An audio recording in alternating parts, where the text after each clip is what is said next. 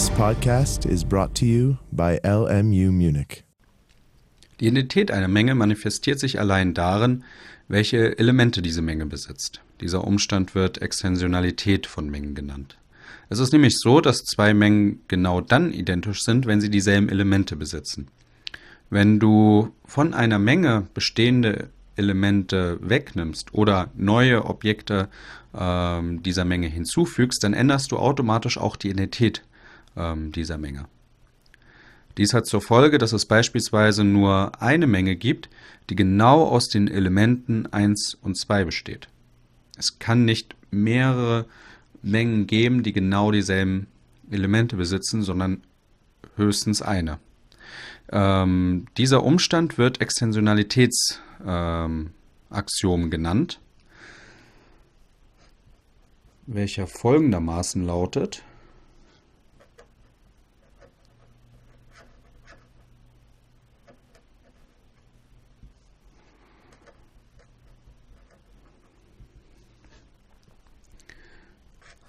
A ist genau dann B, also die Menge A ist genau dann gleich der Mengen B, wenn gilt, für alle Objekte x ist x genau dann ein Element, Entschuldigung, genau dann ein Element von A,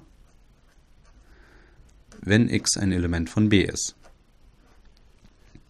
Diese Formel fasst genau das zusammen, was ich vorher schon gesagt habe.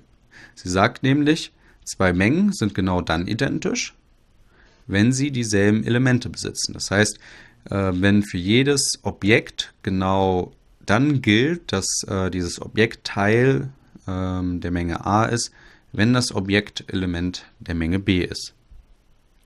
Dies ist auch wirklich ein neues Axiom, welches die Kantorsche ähm, Mengendefinition erweitert. Denn ähm, wir hätten ja auch ähm, die Mengenlehre intentional aufbauen können. Das heißt, wir hätten sagen können, dass zwei Mengen beispielsweise unterschiedlich sind, wenn sie auf eine unterschiedliche Art und Weise gebildet wurden. In der Mengenlehre, die zumindest in der, die du in deinem Mathestudium vor allen Dingen verwenden wirst, ähm, hast du aber diesen intentionalen Charakter nicht. Ähm, die Mengen hier sind immer extensional. Das heißt, es ist egal, wie du eine Menge definiert hast, ist egal, wie du sie gebildet hast. Für ihre Identität ist allein die Frage entscheidend, welche Elemente diese Menge besitzt. Schauen wir uns das Ganze mal an einem Beispiel an.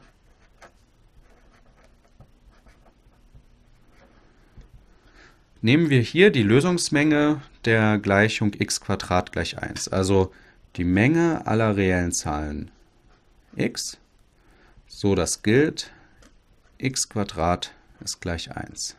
Wenn du diese Schreibweise nicht kennen solltest, ist kein Problem. Sie bedeutet nichts anderes, als dass hier alle reellen Zahlen x gesammelt werden, die die Gleichung x gleich 1 erfüllen. Diese Menge ist, ähm, wie du es wahrscheinlich noch aus der Schule weißt, genau die Menge bestehend aus den Zahlen 1 minus 1, also eine zweielementige Menge. Du siehst hier, beide oder wir haben hier zwei Mengenausdrücke, die unterschiedlich sind, aber beide Mengenausdrücke bezeichnen ein und dieselbe Menge. Wir haben hier die Identität ähm, gezeigt durch das Ist-Gleichzeichen. Das heißt, wir haben ähm, die identische Menge, obwohl sie unterschiedlich gebildet wurde. Ähm, wir können auch sagen, dass diese Menge ist beispielsweise auch gleich der Menge aller reellen Zahlen, sodass gilt, dass der Betrag von x gleich 1 ist. Wir haben hier eine andere Gleichung, aber diese Gleichung besitzt genau dieselbe Lösungsmenge wie die Gleichung x gleich 1. Das heißt, ähm, all, all diese drei Mengenausdrücke sind ein und dieselbe Menge.